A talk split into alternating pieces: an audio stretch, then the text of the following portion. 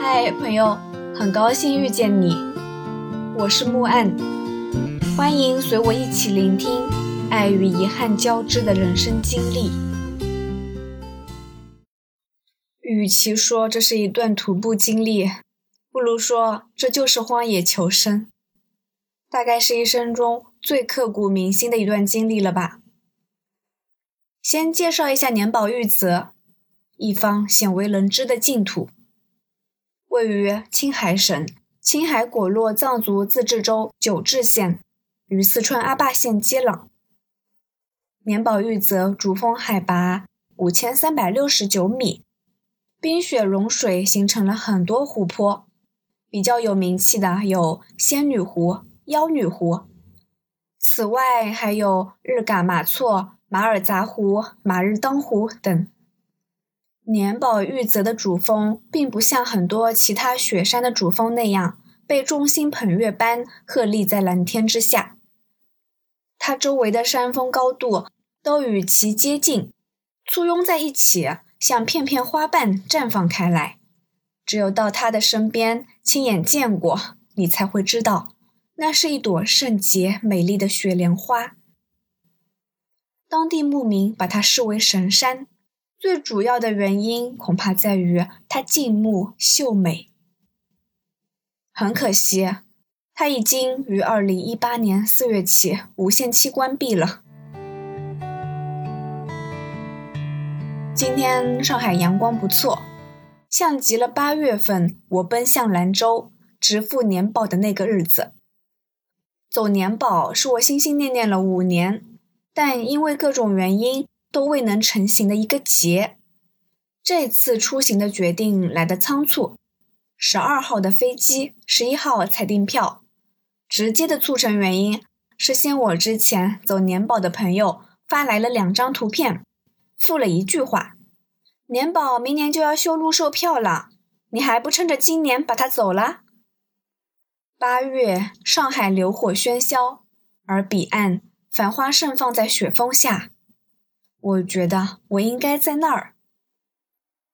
年宝玉泽又称果洛山，相传是果洛藏族的发源地，是川甘青三省边界有名的神山。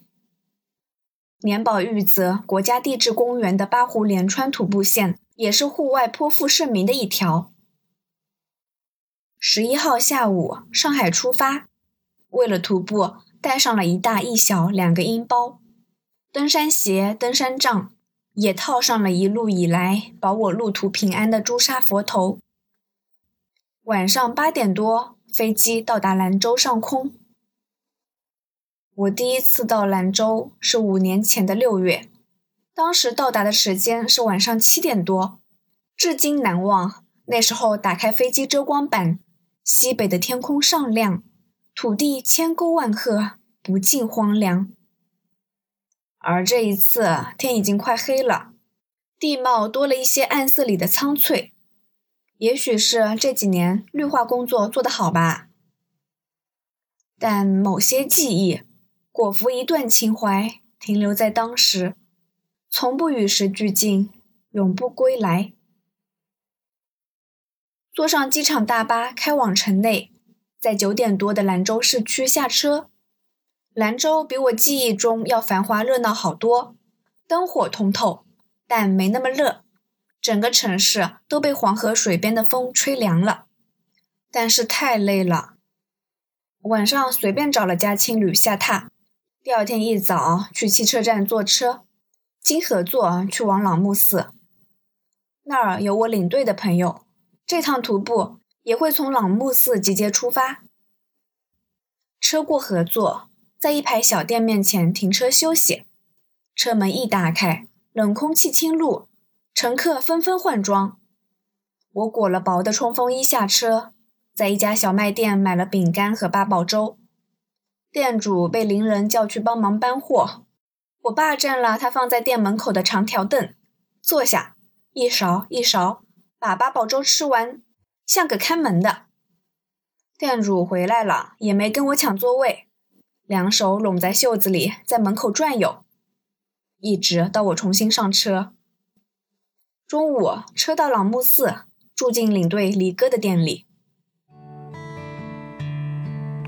和离哥的友谊开始于二零一零年，那是我第一次徒步走扎萨格峡谷。二零一二年走完西藏大北线，归途路过兰州，突然有了奔袭甘南的计划。一天之内抵达朗木寺，进店时，离哥刚睡醒，看了我一眼，如看陌生人，说：“这姑娘有点眼熟。”我很不屑记不住我的人，放了包，自己去走傍晚的那摩峡谷。回来的时候，李哥大叫：“我想起你来了！”在他的记忆里，我是唯一一个穿着长裙、撑着阳伞、披着冲锋衣、踩着登山鞋，以一种让人崩溃的混搭风走完那摩峡谷的人。他让家人为我开了一瓶好的白酒。说是好朋友来了，我饮了半股，说我不会喝酒，又把剩下的倒给离哥喝了。二零一零年，带着朋友想走年宝玉泽，进了离哥的店，前台说他在后院，于是我找到后院，离哥正从楼梯上下来，我抬起头斜眼看他，他在楼梯顶大叫：“哎呀！”这双眼睛有杀气。从此，在往来数以千百计的游客当中，他大概是记住我了。见到离哥，他让我先休息两天，说是从平原炸到高原，要让身体适应一下。我有点嘚瑟，觉得自己用不着。加上这次，我已经是第十二次进藏区。高海拔重装记录是一天三十八公里，海拔记录是五千七百米。感冒的情况下都曾作死的二进珠峰，一直觉得高原对我优待，也仗着高原对我优待。但是必须等，因为单人不成行，户外徒步一定要结队，而重装徒步，尤其是带露营的重装徒步。挑战的人还是少，等了两天，陆续撤了几个人，说是查了天气预报，徒步的那几天天气不好。我一贯不相信高原的天气，因为太过变幻。曾经有一次在草原，和朋友驾着车冲进了闪电从半空鱼通而下的云雨，又冲到烈日灼晒的牧场，这自信让我吃了亏。有些时候，天气预报确实是准的。最终是一拖三，离哥领队带了三个人，除了我，还有来自榆林的尚姐和来自上海的圆圆。出发前，离哥的朋友说：“你们这趟人少，就别带对讲机了。”不带对讲机又是一个错误。十五号正式出发。由甘南至青海果洛白玉乡，那是近年保玉泽的溪口。沿途玩耍、购买补给，算下来徒步四天，有十余顿要野外解决。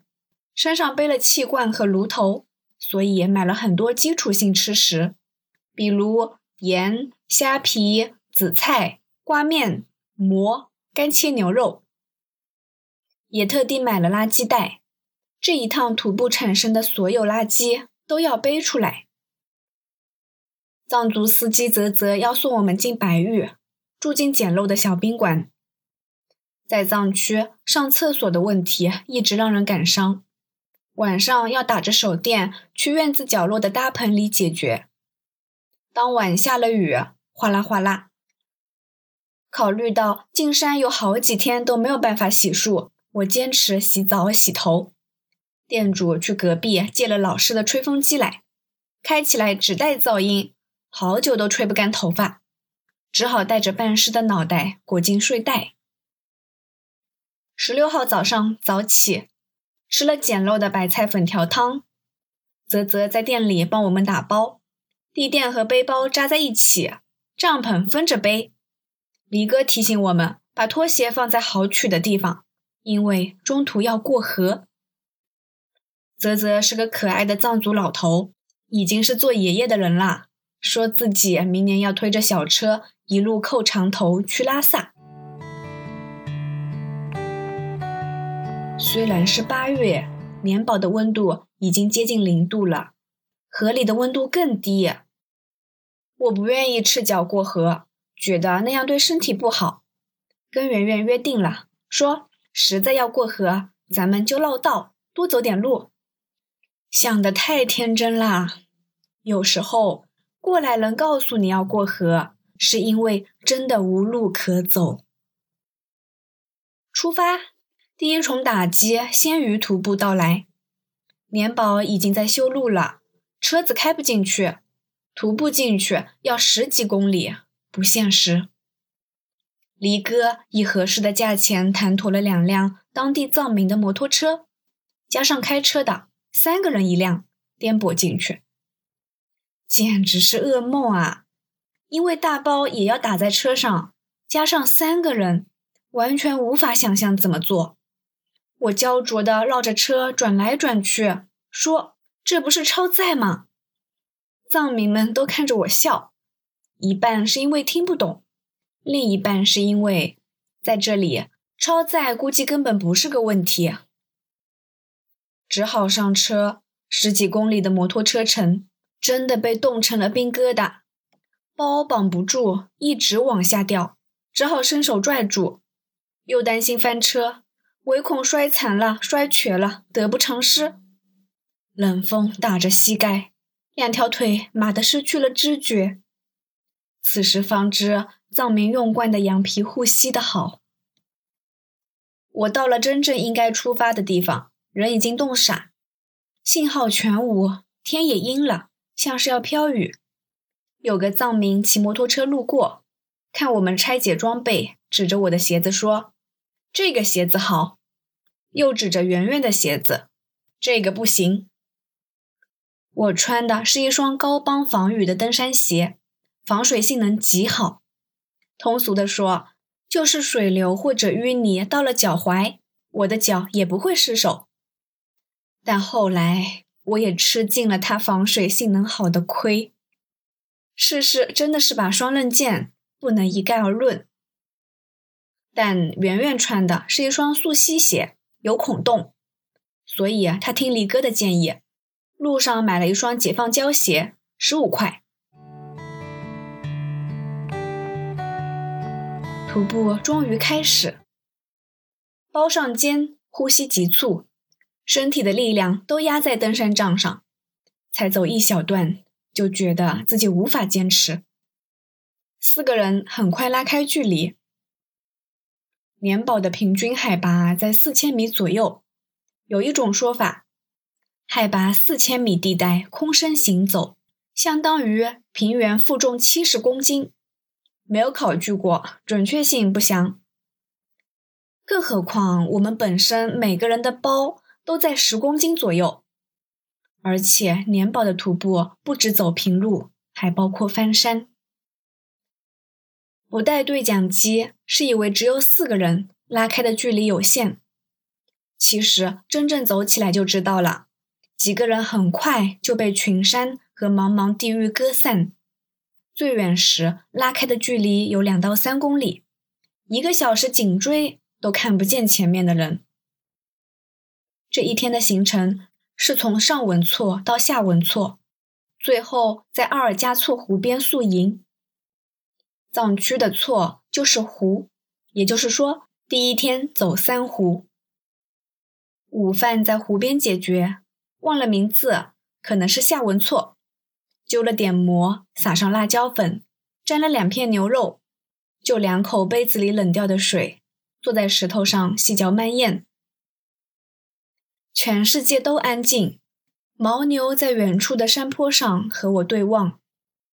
月湖里有无数的鱼，随便撒点馍下去，鱼就蜂拥着过来，密密簇簇。李哥说，大概是因为这水里的鱼没有人捕，所以繁衍日盛，铺天盖地。我说，那这生态系统不太对呀。吃完了继续赶路。中途过河，河水不算深，我的登山鞋可以应付，直接过河。其他人要换鞋子或者涉水。然而，再好的鞋子，一次灾难性的徒步也会毁掉三分之一。到傍晚，大概走了十多公里。第一天算是适应性徒步，圆圆的体力已经有点透支。我们在阿尔加措湖附近扎营，燃起火堆。帐篷扎好的时候，棉宝难得的现出了一抹蓝色的天，也是四天徒步里唯一一次看到蔚蓝。那以后，雨雪交加，自然界几乎狰狞。我看花看水的愿望，变做了风雪中的逃离。所谓雪峰下静静盛开的繁花，成了空作一场的春秋大梦。扎营地旁是通到河边的坡地，坡上长满了矮草荆棘。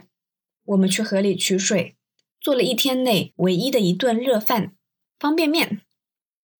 吃完后满手油腻，黎哥说。你们到河边舀起河底的沙石，用沙石洗锅就是了，跟洗洁精一个效果。真是学到了。洗锅的时候，手浸在刺骨的冷水里，搓着河底的沙石，叹服人的适应性之强。在家里啊，天冷的时候不戴胶皮手套，我可是从不刷锅洗碗的。我就站在一块礁石上洗锅、刷牙。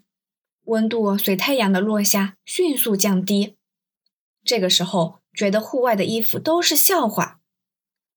冲锋衣里罩羽绒服，觉得温暖吗？完全不，冻得直打哆嗦。晚上和圆圆一个帐篷，钻进睡袋，很久睡不着。帐篷让我没有安全感，薄薄的一层，总担心有坏人拿刀把帐篷给割了。四处还有藏民散放的牛，怕牛晚上不当心把我们的帐篷给踩了撞了。而隔壁帐篷的离哥兴致却很好，大声的唱歌，甚至招呼我们说：“出来看星星吗？星星好美啊！”半夜的时候，只要拉开帐篷的拉链门，把头探出去，就能看到星星了。但我不愿意，裹着睡袋不动。身下的土地不平，隔着两层地垫，硌得我的腰疼。我心里泛起了重重的忧郁，想着我为什么放着城市安逸的生活不过，跑来这里来受这罪呢？但我很快就不想了。以往的经验告诉我，想也没用，开弓没有回头箭，还是安安稳稳往里走吧。